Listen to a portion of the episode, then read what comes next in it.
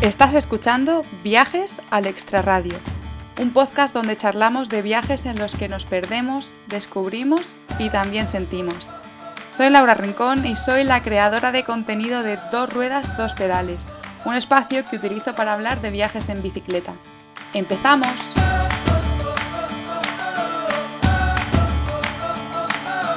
Bienvenidos y bienvenidas al podcast una semana más de viajes al extrarradio. La entrevistada de hoy hizo su primer viaje en bicicleta en 2020. Hasta ese momento había viajado mucho, pero siempre lo había hecho de mochilera, aunque algo se despertó en ella porque en abril de 2022 decidió salir de Zaragoza con rumbo hacia Asia sin un destino concreto. Ocho meses después de haber empezado esta aventura, Sarah Q, más conocida por su proyecto Journey from the Road, nos cuenta su viaje en bicicleta. Hola Sara, bienvenida al podcast.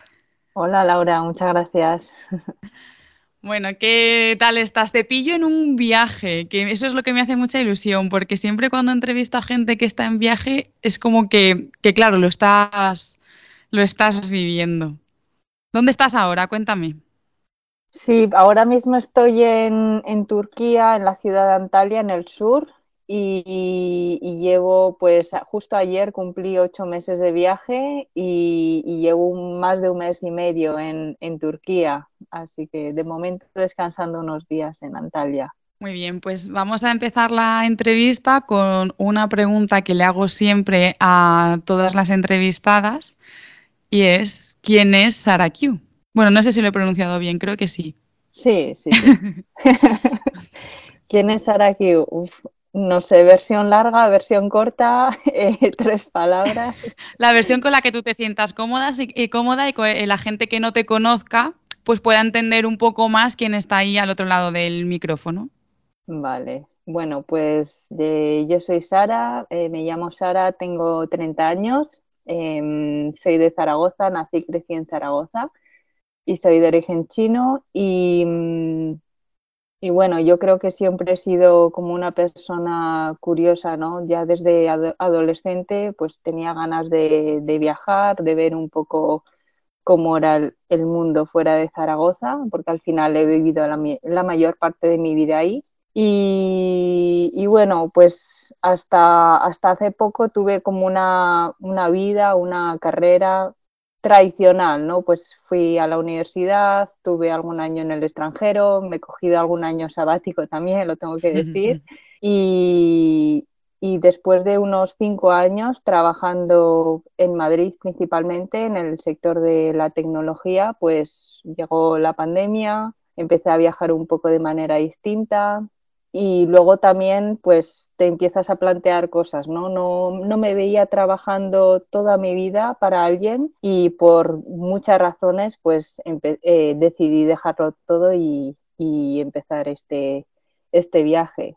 No sé, soy, soy un, poco, un poco de todo, ¿no? No te sé explicar. No, muy bien, pero yo creo que eso nos ha ayudado un poco a entender que eres una persona que ha viajado mucho, que la pandemia te hizo replantearte las cosas y que ahora pues estás en este, en este gran viaje, podríamos decir. Así que antes de adentrarnos en, eh, tu viaje actual, vamos a hablar un poquito así por encima, sin enrollarnos mucho, eh, de tu experiencia viajera. Digo sin enrollarnos mucho porque si no luego eh, me iré a una hora de entrevista, que es lo que siempre intento evitar, y luego, claro, me pongo a preguntar y no soy capaz de parar. ¿eh? Lo, digo más por mí que por ti. Vale, vale. Así que, bueno, si no me confundo, en 2020, con la pandemia y con todas las fronteras cerradas, decidiste hacer algún, algún que otro viaje en bicicleta, ¿no? Que creo que no lo habías probado hasta ese momento, ¿no? ¿Por dónde estuviste?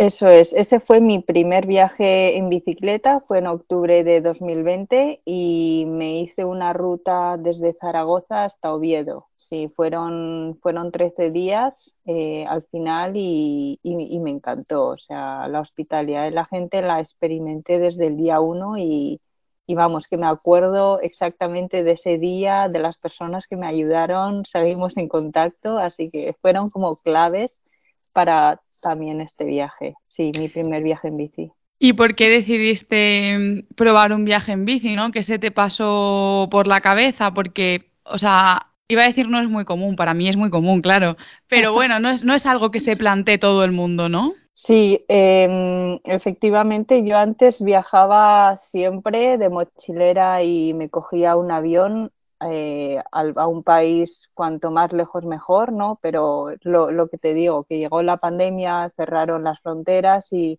y dije, bueno, pues voy a tener que adaptar un poco la forma en la que viajo. Yo creo que muchos pensamos así.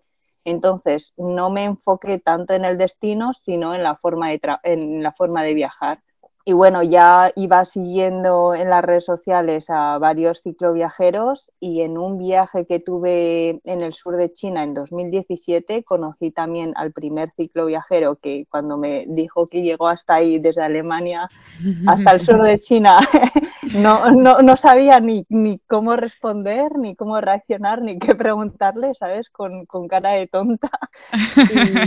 y bueno, en ese momento lo veía como algo súper, súper lejano, imposible, pero, pero bueno, yo creo que también esa persona y luego otras dos personas que conocí en Kirguistán, como que me hicieron ver un poco que, era posible, ¿no? Entonces decidí, decidí probarlo. Me compré una, una bici de segunda mano, equipaje básico del, del Decathlon de cicloviajero y, y avancé sin experiencia ni nada, me lancé a la aventura. ¿Es esa la misma bici que estás usando ahora? No, no, no. ¿No?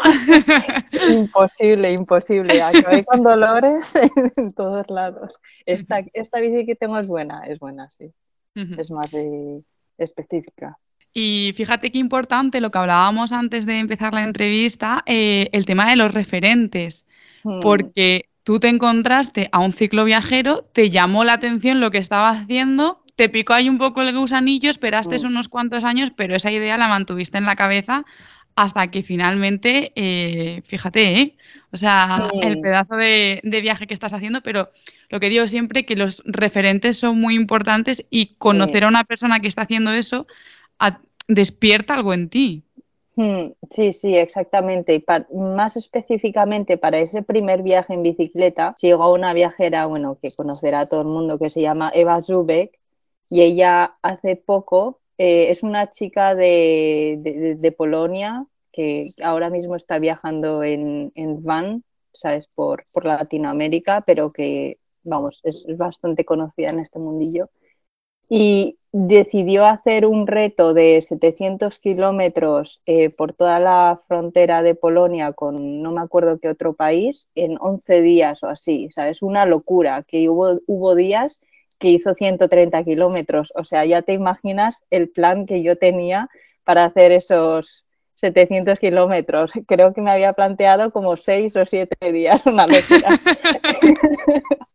Tiré ese papel el primer día. Sí, sí, al final 13 días, pero los cuatro primeros días eh, muy difíciles. Pero una vez lo superas, eh, al quinto, sexto, ya todos los demás, bien, muy, muy bien. Me ha gustado también mucho eso que has dicho de que no te has centrado tanto en el destino, o sea, para organizar ese viaje en bicicleta no te centraste tanto en el destino, sino en el, no sé cómo lo has dicho exactamente, pero en el camino, ¿no? En el recorrido, en el, en el durante. Y eso es una de las cosas quizá más importantes y que más diferencia un viaje en bicicleta, que todo lo que te va pasando muchas veces es, mientras vas en la bici. Claro, es que todo lo que te va pasando, muchas de las cosas en este viaje, por ejemplo, es que lo mejor que me ha pasado es que nada de todo eso era planeado, o sea, todos los encuentros que he tenido, al final no sé exactamente, solo algunos días cuando contacto previamente con un warm showers, pero la mayoría de, de días con familias al pueblo al que he llegado y no sé exactamente a qué pueblo voy a llegar.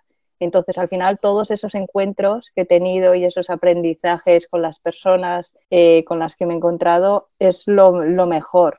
Vaya, es con lo, que, con lo que me quedo del viaje. Además, lo que decía al principio, tú has viajado mucho y casi siempre lo, lo, habías hecho de mochilera. Has estado en países, has dicho ya, al sur de China, en Corea del Sur, en mm. Palestina.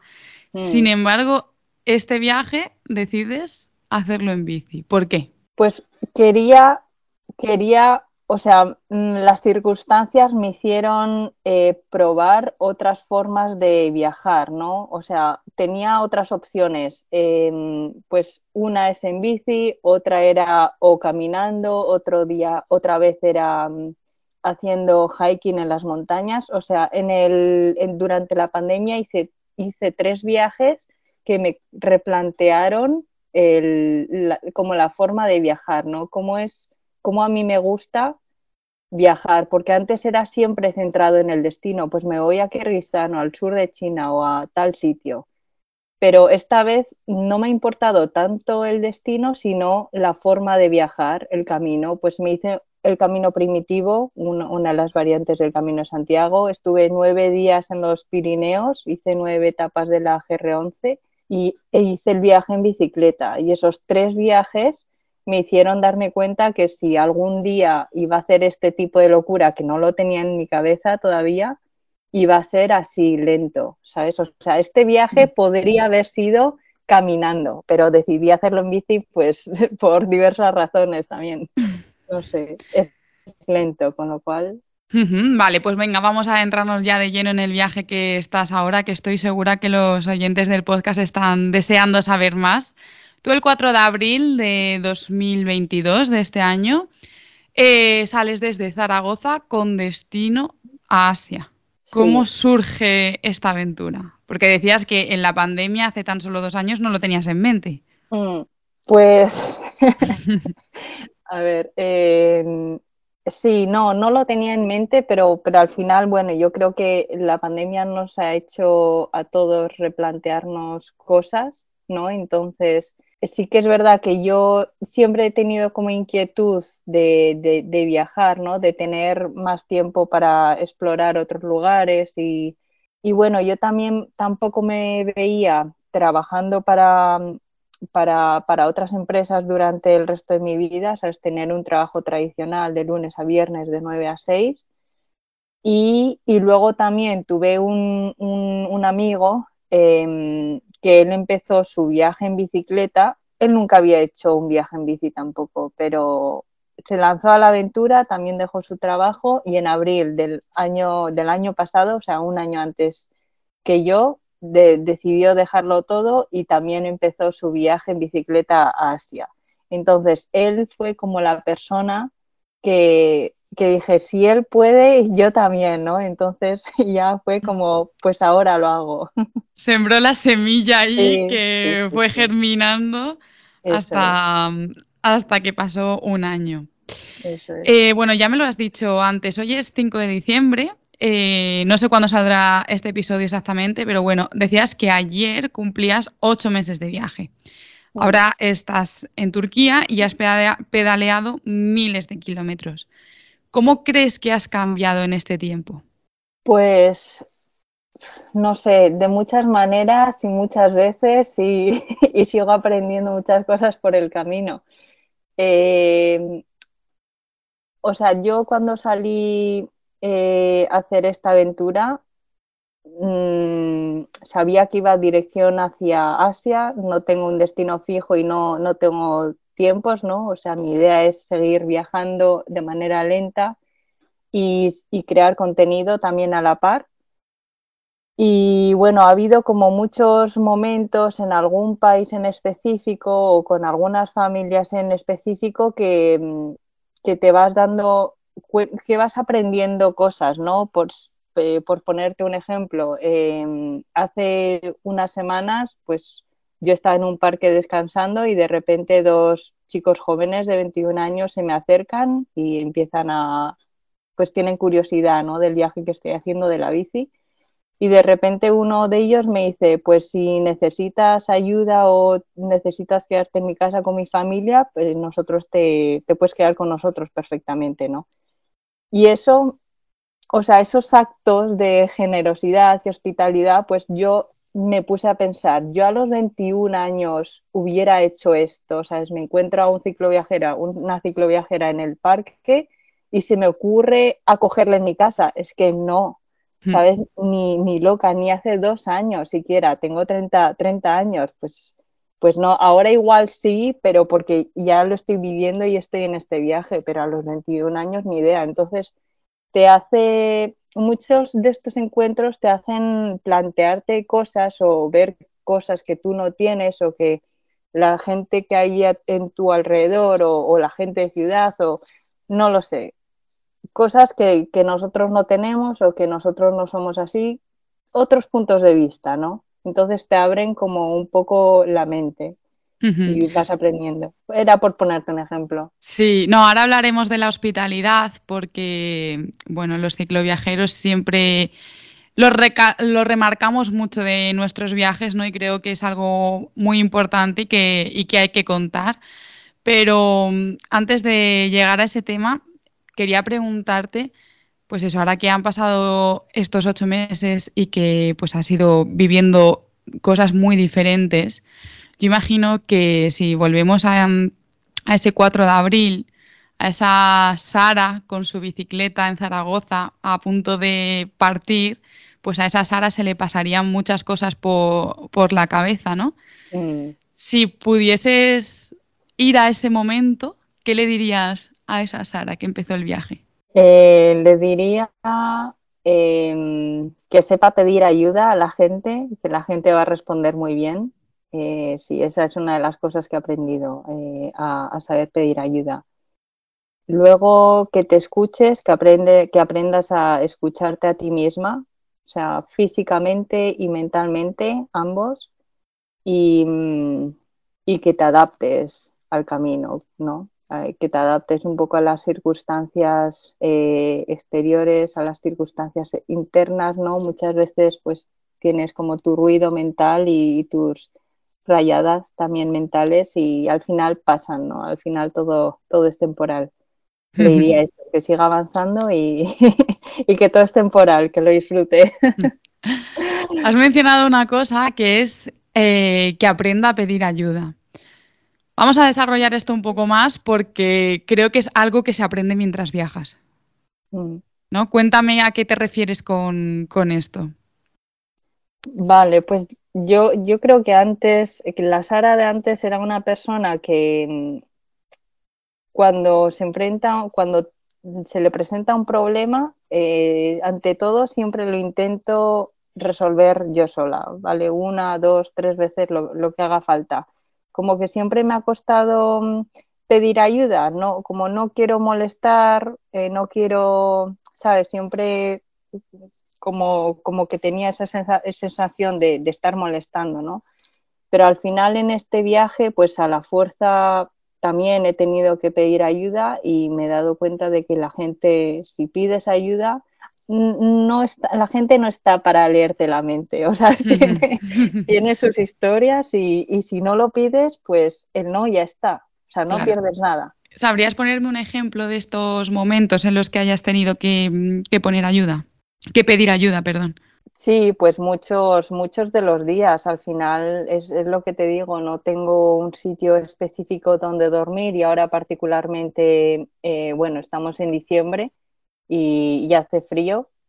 Entonces, eh, pues cuando llego a un pueblo, em, pregunto a la gente de los pueblos si saben algún sitio donde, donde dormir, que estoy viajando sola, ¿no? Y que y le presento un poquito mi viaje y muchos directamente me dicen, eh, vente, vente a casa.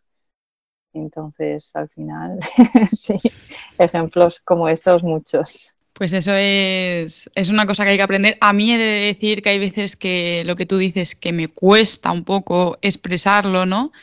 Pero siempre que lo he expresado, siempre que he pedido esa ayuda, siempre la respuesta ha sido positiva. Mm. Ha, eh, ha, habido veces que no, que no has recibido ayuda, ¿no? Pues porque, o sea, cada uno tenemos una circunstancia, está claro, y es totalmente entendible, pero que lo que tú dices, que, que la gente no está ahí para leer tu mente. Mm. Entonces, si, si, no lo pides o no tal, pues obviamente no, no, te van a ayudar porque no saben qué es lo, cuáles son tus necesidades ni qué es lo que tú quieres. Mm. Sí, yo, yo antes, la Sara de antes se sentía mal, ¿no? Solamente por pedir ayuda, pero ahora no, no, me, no, me siento mal, no tengo esa sensación por dentro de, ¿sabes? Porque sé que hay gente que es que está contenta de ayudarte, ¿lo ves? Eso es. Y bueno, de este viaje surge Journey from the Road. Eh, cuéntame un poco cuál es el propósito y qué es exactamente esto. Pues eh, Journey from the Road es un, es un viaje. em, de momento empieza en bicicleta y va a ser en bicicleta durante, durante tiempo, ¿vale? Pero no he querido atarlo, o sea, no tiene el nombre de bici por ningún lado, ¿no? Porque el- lo importante, yo creo, de este viaje es el, es el journey, es el camino. Y de- eh, es un viaje de momento en, en bicicleta con dirección a Asia, no, no tengo tiempos ni, ni destino fijos.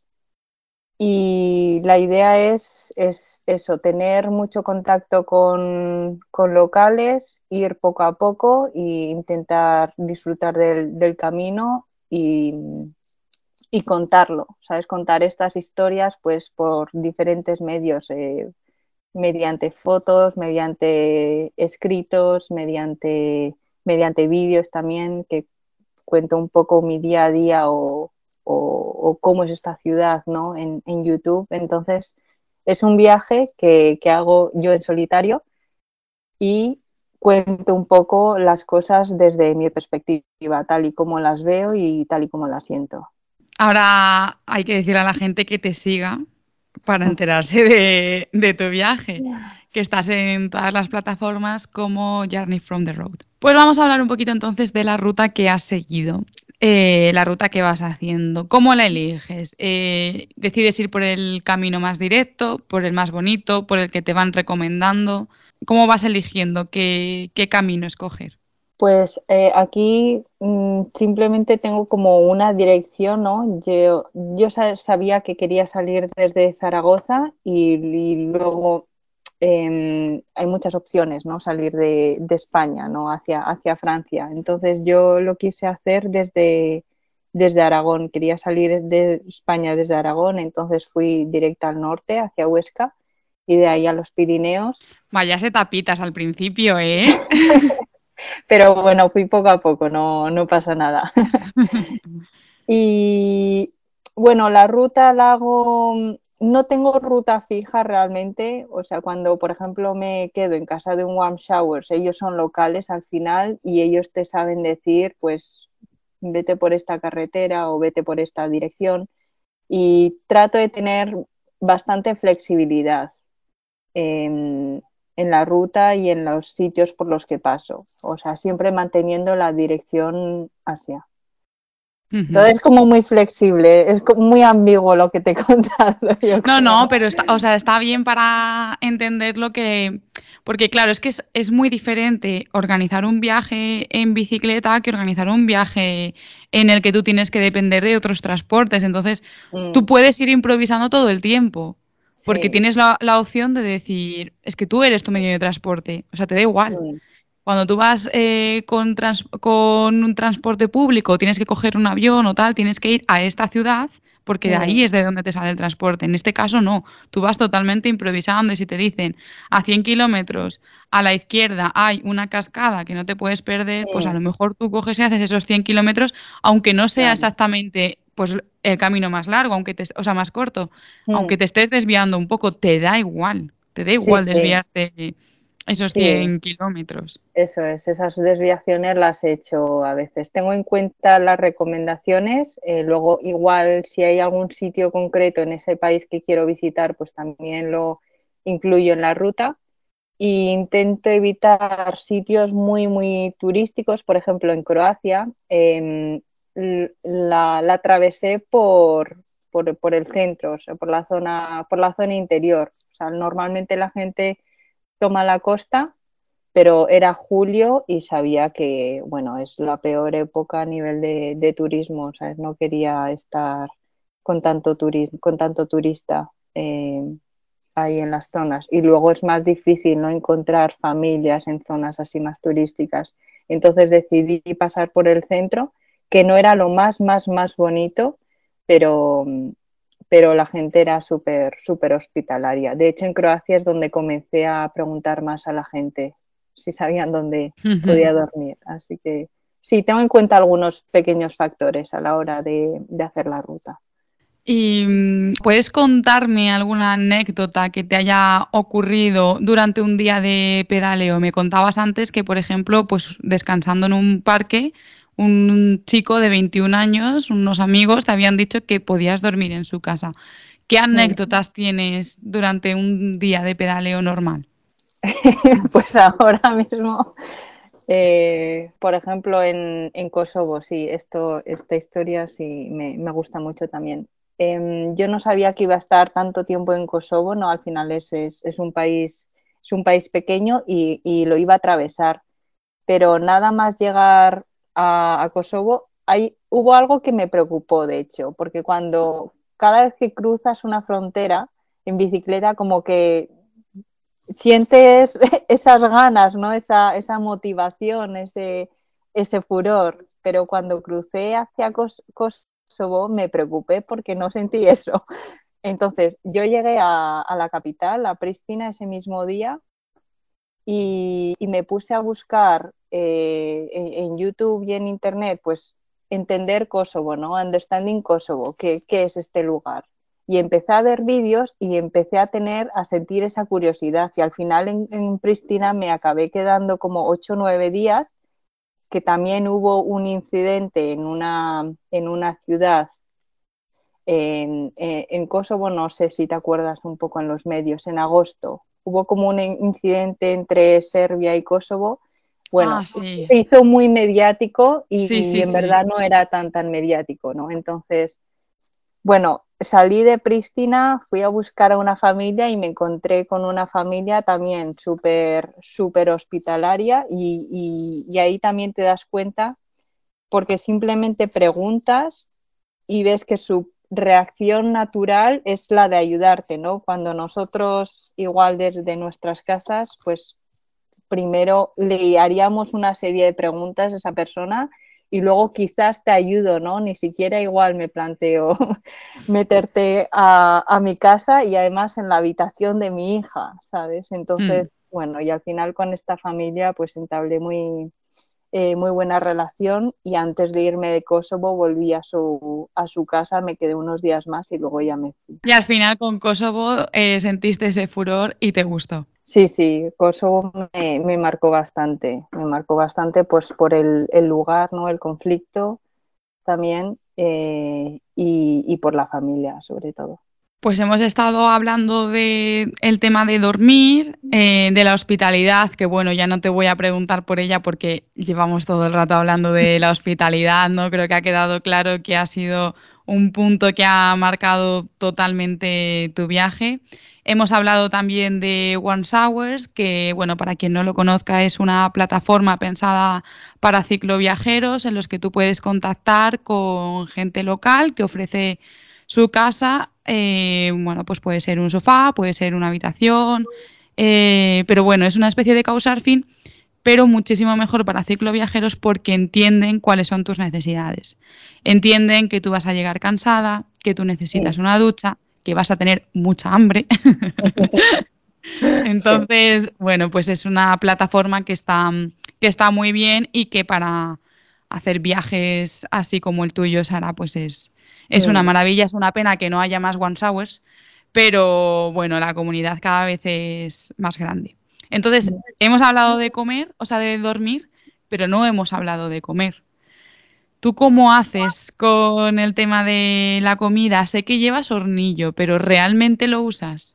Estos últimos meses muy, muy poco. Lo utilizaba más al principio. Sí, sí, los primeros cinco meses de viaje quizás, pero, pero estos últimos meses entre que he acampado bastante menos, entonces cuando ya me quedo con una familia o con un warm shower, ya generalmente ceno con ellos. Entonces, esa parte, digamos que, está cubierta.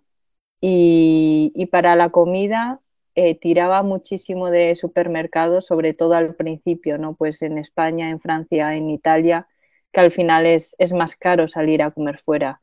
Y aquí en Turquía, pues de vez en cuando sí que como fuera, porque los precios son más, son más asequibles. Entonces, medio supermercado, medio, medio como fuera. Pues verás cuando te. Porque bueno, estás ya en las puertas de Asia, pero verás cuando estés ahí en, Asia, no vas a, utilizar el hornillo ni un día. ya, igual me lo dejo en casa o a algún lado. Mira, yo me acuerdo cuando estuve en el sudeste asiático que, claro, era mi primer viaje, mi primer viaje sola y pues tenía mucho desconocimiento, además nunca había estado en esa, en esa parte del mundo.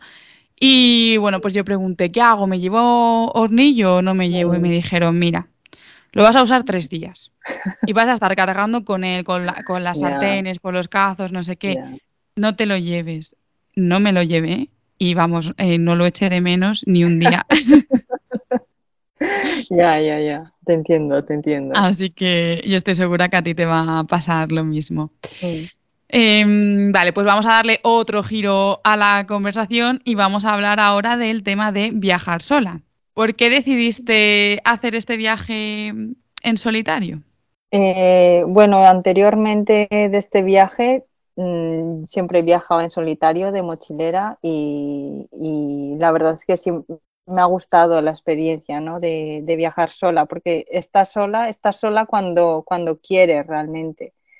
O sea, mm, luego sí que es verdad, haber habido países en los que me he sentido más sola de lo que ya estoy, ¿vale? Como, como Grecia, ¿no? Que la acogida era un poco, un poco más difícil pero generalmente, o sea, pedalear, yo lo disfruto mucho pedaleando sola y al final vas a tu ritmo, no tienes nada atado, ¿no? O sea, hay gente, si pedaleas con alguien, yo creo que tenéis que estar como muy, muy compenetrados, ir más o menos al mismo ritmo, hacer la misma distancia.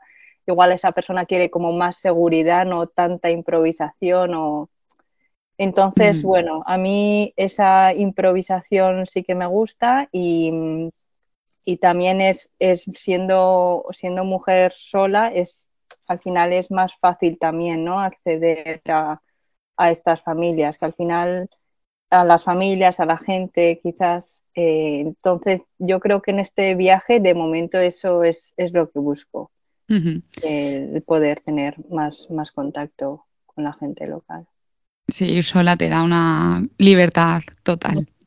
¿Y has compartido alguna parte del viaje con algún otro cicloviajero o cicloviajera? Sí, algunos días sí. en Eslovenia, por ejemplo, eh, me encontré con una ciclista francesa y compartimos un, par de días. y, luego también en Kosovo eh, unos cuatro días con, un ciclo viajero español, Pablo, Baicanín, que viaja con ah, sí. sí, sí. y, así, pero pequeñas, pocas veces, igual con dos o tres cicloviajeros, no más. Sí, no me he encontrado muchos, muchos, la verdad. A mí me gusta ¿eh? el, el poder unos días, dos o tres días, cuatro días, Ah, bueno, también con una pareja de, Suecia que se llama, su proyecto se llama Solidarity Racing. y, sí, eh, pedalean ellos con un, con un propósito, ¿no? E, es, bonito porque al final conoces distintos proyectos, em, esos días te adaptas a ellos, ellos se adaptan a ti, entonces está bien, ¿no? Yo creo que a largo plazo igual no, porque también son proyectos totalmente distintos, pero sí que me gusta pedalear unos días con, otras personas. Sí, también ver las costumbres eh, que tiene otra gente tan, tan diferentes, ¿no? Mm. Y en este tiempo que llevas viajando, ¿te has encontrado en alguna situación complicada? ¿Has pasado miedo en algún momento? Eh, no, miedo, miedo no, o sea, esto de acampar sola todavía no, me llevo muy muy bien con ello porque aunque sepa que no hay que no haya peligro, que, voy a estar bien, voy a estar perfectamente, todavía tengo como algo que no, que no me impide dormir, que me impide dormir tranquila, quiero decir. Entonces no es miedo, no es peligro como tal, pero en el tema de la acampada, acampada salvaje, todavía me cuesta un poco es algo que tendré que poner más en práctica cuando, cuando el tiempo sea mejor. Pero lo hice bastantes veces en España, en, Italia, en, Francia. Más práctica me va a llevar. Sí, al final yo creo que todos hemos pasado noches en vela dentro de la tienda de campaña, pero llega un momento que tu cabeza también hace clic mm. y empiezas a disfrutarlo un montón y para mí, bueno, son, son las mejores noches. cuando estás allí en algún sitio. a mí me gusta mucho en la montaña y luego te despiertas y tienes un amanecer increíble, pero seguro que acabas encontrándole el punto. En cuanto a tu equipaje, tú saliste con ropa de invierno y con ropa de verano. Mm. Claro, eso son muchas cosas. Eh, ¿Qué has ido dejando por el camino, no? ¿Y qué has echado de menos haber incluido? Pues no he dejado nada. No, no has dejado nada. No, no, no, O sea que organizaste muy, muy bien la, el equipaje, ¿no? Entonces. Mm, a ver, hay cosas que no he utilizado mucho. Hay un abrigo impermeable que igual he utilizado tres o cuatro días, no más. Y luego la ropa impermeable, pues no me ha llovido todos los días, ¿no? La utilizas menos, pero es, es clave tenerlo. Es fundamental. Sí. sí. Ah, no salí con pantalones impermeables, eso fue un error y, en Italia me hice con uno. No, no, no, fue una de las veces que volví a España para renovarme el pasaporte o algo, me compré unos pantalones en Decathlon, porque hubo un día en Francia que lo pasé fatal, uno de mis peores días, y, dije, no más, no más, me tengo que hacer con uno. Pero aparte de eso, eh, nada más.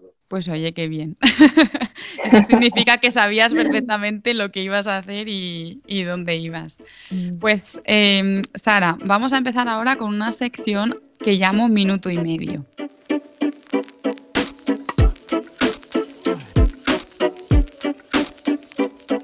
¿Qué libro recomiendas para leer mientras viajas? Eh, ahora me estoy leyendo, es que te voy a decir el último, eh, The Monk Who Sold His Ferrari. Lo tenía en la lista y, por mm. circunstancias varias, pues me lo he empezado a leer ahora. Un libro muy recomendable. Destino, ¿cuál es tu destino favorito para viajar acompañada? Son difíciles para mí, ¿eh? eh no te sabría Venga, la siguiente. Un país de Europa, algún país de Europa. Destino favorito para viajar sola. Turquía. ¿Qué es lo que menos te gusta de viajar? Em, sentirse sola. Un consejo para alguien que está planeando un viaje en bicicleta. Que lo haga ya, que no piense mucho y que lo haga, que se lance y aprenda por el camino. ¿Cuál es tu comida favorita? Eh, la comida china. ¿Qué es eso que no te has atrevido a probar? Difícil. no sé, paso palabra. Bueno, se ha acabado este minuto ah, y medio. Hemos llegado a la conclusión de que Sara es una persona indecisa. Por eso no tomo ni ruta. Está claro, está claro. Bueno, vamos a ir llegando ya ahora sí al final de la entrevista, pero no me quiero ir sin que me respondas a dos preguntas que siempre hago en el podcast. La primera, que ya sabemos que para mucha gente el tema del dinero es un impedimento para iniciar un viaje, es que nos cuentes cómo te has financiado tú el tuyo. Al final te comenté que trabajé durante cinco años en el sector tecnológico y suelo ser una persona que ahorra, que ahorra bastante. Entonces, así poco a poco, pues con ahorros. No tengo sponsors ni nada de momento, quizás en un futuro, pero ahorros. Y que hay que decir que viajar en bicicleta es muy barato. Sí, eso es, no necesitas mucho, mucho, no. Yo igual me gasto más cada vez que vuelvo a España. no, no sé, los billetes de avión es lo más caro. Pero viajar en bicicleta es, barato, sí. Y la segunda pregunta, que más o menos sabemos un poquito ya la respuesta, pero es ¿qué planes tienes a partir de ahora? Eh, me queda mes y medio de, estancia en Turquía y a partir de ahí pues tengo que decidir, ¿no? Tengo como varias opciones y todavía no, no la he cerrado. Lo, lo comentaré más adelante cuando esté cerrado. tengo que salir de Turquía, eso sí o sí. Eso seguro. ¿Volverás a casa por Navidades o no tienes pensado volver? Eh, quizás vuelva a casa, pero un poco más adelante, no por Navidades. Hmm sí, sí, me, quedaré en Turquía, no sé dónde ni con quién, indecisa, pero... Bueno, seguro que encuentras a alguien y que luego tienes una experiencia muy bonita pasando las navidades. Sí, estoy segura de que sí. Pues ahora ya sí que sí, vamos terminando y aunque ya lo hemos mencionado antes, vamos a recordarle a la gente que está escuchando el podcast dónde puede seguirte para que no se pierda nada de esta aventura. Vale, pues el nombre del proyecto es Journey from the Road en Instagram, en Facebook y en YouTube. Y luego también tienes la página web con el mismo nombre. Sí, ahí explico un poco más el contexto, el porqué y, y la ruta que he ido haciendo. Pues Sara, muchísimas gracias por hacerme un hueco durante tu viaje para esta entrevista. Como siempre que entrevisto a alguien en bicicleta, pues me has puesto los dientes muy largos y me han entrado muchas ganas de coger mi bici e irme a cualquier sitio. Que a mí al final es lo que tú dices, el destino me da igual, lo que me importa es el durante. Sí. Así que sigue disfrutando como hasta ahora y nosotros seguiremos disfrutando de tu aventura. Vale, muchas gracias Laura. Gracias por, por todo, por las entrevistas. Súper interesante todo. Ya vosotros, los que nos estáis escuchando, ya sabéis que el podcast se publica los martes cada dos semanas en todas las plataformas. Y que si dejáis un comentario, un me gusta, seguís al podcast o le habláis a alguien de él, me está ayudando un montón. A mí me tenéis en Instagram como dos ruedas dos pedales y en internet si queréis información sobre cicloturismo en dosruedasdospedales.com. Nos vemos en el próximo episodio.